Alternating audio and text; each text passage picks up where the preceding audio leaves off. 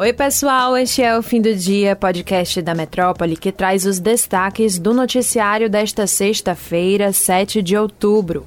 Eu sou Luciana Freire e comigo na apresentação está Madson Souza. Oi, Mads, tudo bom? Oi, Lu, tudo tranquilo? Olá para todos vocês que estão nos ouvindo. Nesta sexta-feira, o presidente Jair Bolsonaro, do PL, negou que tenha atacado nordestinos durante um pronunciamento que fez relacionando a vitória de seu adversário no primeiro turno, Luiz Inácio Lula da Silva, do PT, com as taxas de analfabetismo da região nordeste do país.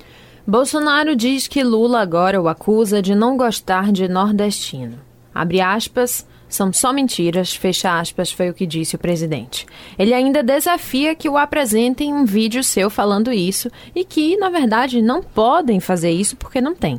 A fala sobre o analfabetismo no Nordeste foi feita pelo chefe do Estado por meio de uma transmissão ao vivo nesta quarta, dia 5. Inclusive, no momento em que fez a declaração, Bolsonaro afirmou que esta era uma notícia importante. Abre aspas. Pessoal, Lula venceu em nove dos dez estados com maior taxa de analfabetismo. Vocês sabem quais são esses estados? São do nosso Nordeste. Não é só a taxa de analfabetismo alta o mais grave nesses estados. Outros dados econômicos agora também são inferiores nessas regiões, fecha aspas, foi o que disse Bolsonaro. Enquanto isso, em uma tentativa de aproximação com a comunidade evangélica, que atualmente alimenta uma forte resistência antipetista, o comitê do ex-presidente Lula está estruturando uma carta voltada aos eleitores cristãos. As informações são do blog da jornalista Andréa Sadi. O documento está previsto para ser divulgado na próxima segunda-feira durante um evento que vai ser realizado para desmentir as notícias falsas relacionadas à imagem do candidato do PT à presidência. A sugestão da carta foi feita pela senadora Elisiane Gama, do Cidadania, que ocupa o cargo de coordenadora do Comitê Evangélico da campanha do petista. Outros integrantes da campanha do ex-presidente também revelaram mais detalhes que estão sendo discutidos no momento por Lula e pela sua equipe. A importância de reforçar a informação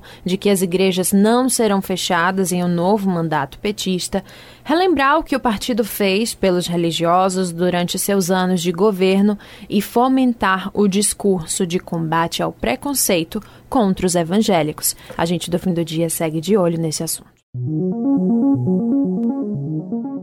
Depois da repercussão negativa, o governo federal decidiu suspender o decreto que determina o bloqueio de recursos para as universidades e institutos federais.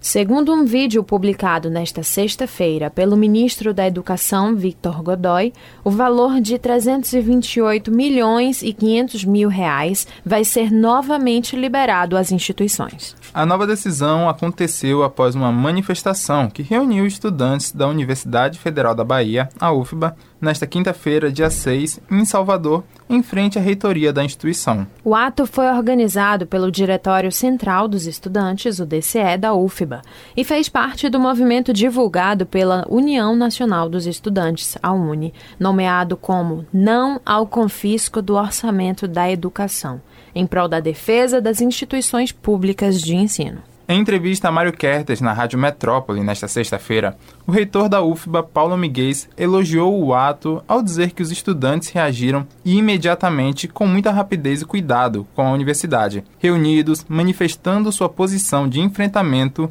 de mais este absurdo e de defesa da instituição. Confira a entrevista completa no youtube.com/portalmetro. Agora o papo é importante sobre saúde, viu? O Ministério da Saúde informou que o primeiro lote importado de vacinas contra o vírus monkeypox, causador da varíola dos macacos, chegou ao Brasil nesta terça-feira. A remessa inicial, que foi entregue no aeroporto de Guarulhos, em São Paulo, é composta pelo total de 9,8 mil doses do imunizante.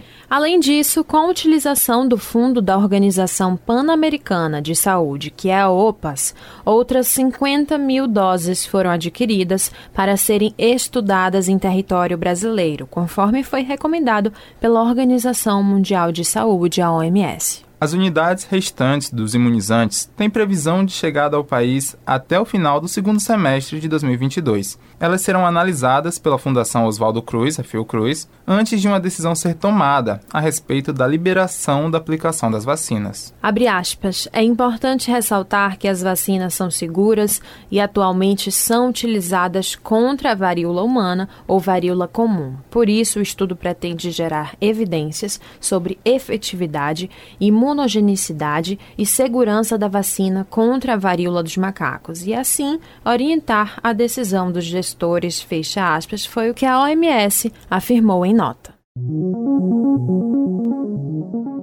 A Bahia ultrapassou São Paulo e Rio de Janeiro no crescimento dos índices de violência contra a mulher no último ano, com aumento de 47%, segundo o relatório da Rede de Observatórios de Segurança. São Paulo continua com os maiores números absolutos, com 902 registros. No total, a Bahia registrou 301 casos de feminicídio e violência contra a mulher no último ano, ficando atrás apenas de São Paulo e Rio de Janeiro.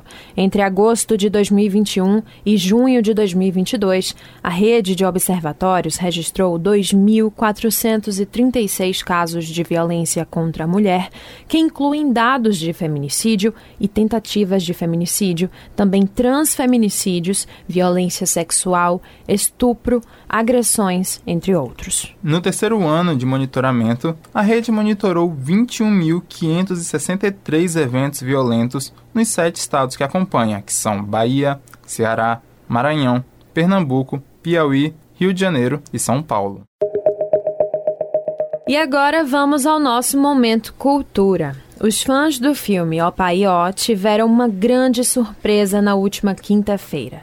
Isso porque o ator baiano Lázaro Ramos publicou em suas redes sociais um vídeo com as primeiras gravações da sequência do filme. Eu sou fã, viu? Adorei ver. Abre aspas. Cheguei Salvador, cheguei ó Pai ó. Primeiro dia desse reencontro mais que especial, reencontro com meus irmãos, irmãs, reencontro com esta história e esses personagens. Estar aqui no Nordeste com meu bando do Teatro Lodum com certeza é vitamina. Sigamos firmes. Fecha aspas. Foi o que escreveu Lázaro na publicação. Pois é, e no vídeo Lázaro traz trechos dos bastidores e cenários como Pelourinho e também a Orla da Barra.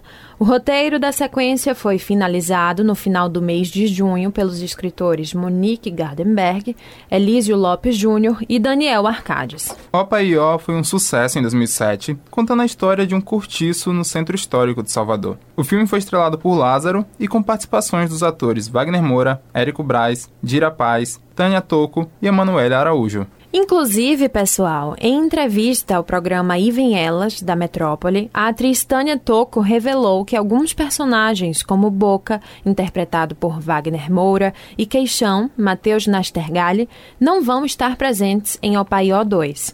A atriz reforçou que os personagens novos são incríveis, então vale a pena ver, viu? Ainda falando sobre cultura, o show de Ivete Sangalo, realizado dentro do projeto Macaco Sessions, vai ser lançado na íntegra na próxima sexta-feira, dia 14, às 8 da noite, no canal da Macaco Gordo no YouTube. Eita, já tô louca pra assistir. E você, Madison? Super.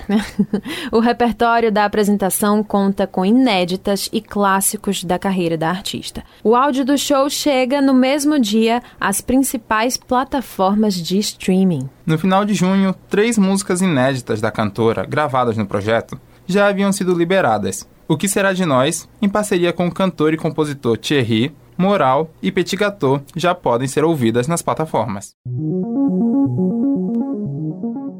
E é isso, pessoal. O episódio de hoje fica por aqui, mas se você quiser ter acesso a essas e outras notícias, acesse o metro1.com.br. Acompanhe a gente também pelas redes sociais, arroba grupo.metrópole no Instagram e TikTok e arroba metrópole no Twitter. Lembrando que você pode ativar as notificações no Spotify para receber um alerta a cada nova edição do fim do dia. Tchau, Meds, tchau, pessoal. Um ótimo final de semana para todos nós. Valeu, Lu, valeu, pessoal, e até a próxima.